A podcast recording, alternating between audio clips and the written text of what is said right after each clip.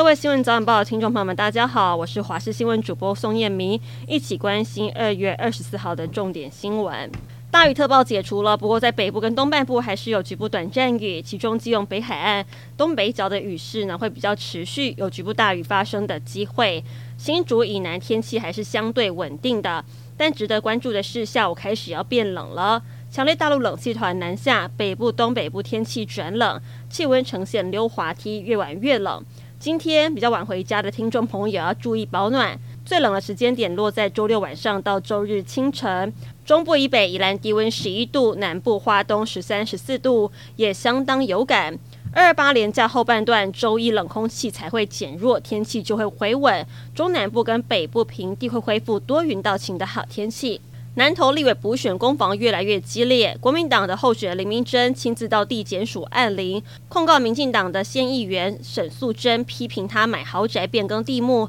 还用政治现金发薪水给儿子，都是抹黑，意图使人不当选。对此，沈素贞反击说，他指控的事情都是有凭有据，不怕被告。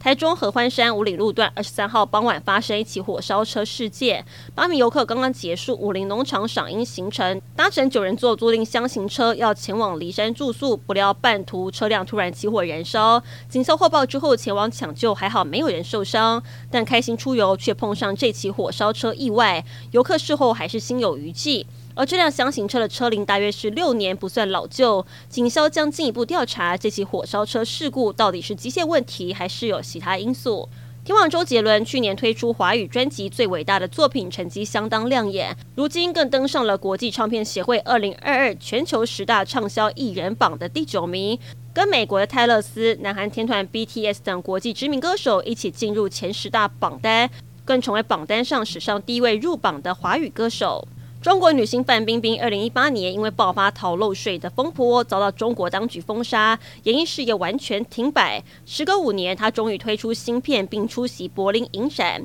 范冰冰在当地时间二十三号现身红毯，一袭白色旗袍礼服，令人眼睛一亮。现场也有许多影迷不断为她加油打气。而记者会上，范冰冰再度强调，虽然已经五年没演戏了，但她一切都很好。俄罗斯总统普丁二十三号在祖国保卫者日发表了演说。他在演说中除了赞扬俄军在乌克兰英勇作战，还表明会持续加强发展核武能力，并且开始大规模交付海基锆石超高音速飞弹。而普丁的谈话中丝毫感受不出要从乌俄战争中收手的迹象。而乌俄开战满一周年的前夕，联合国以压倒性的多数表决通过决议案，要求俄罗斯立即无条件从乌克兰撤军。美国因为通膨跟禽流感影响，鸡蛋价格飙升，也导致部分不肖分子从物价相对比较便宜的墨西哥违规携带鸡蛋入境美国。美墨边境的海关部门这三个月来没收的鸡蛋数量跟去年同期相比暴增了四倍。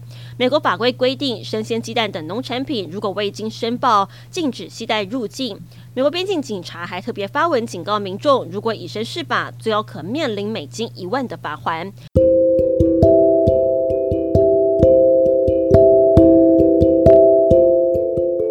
以上新闻内容非常感谢您的收听，我们再会。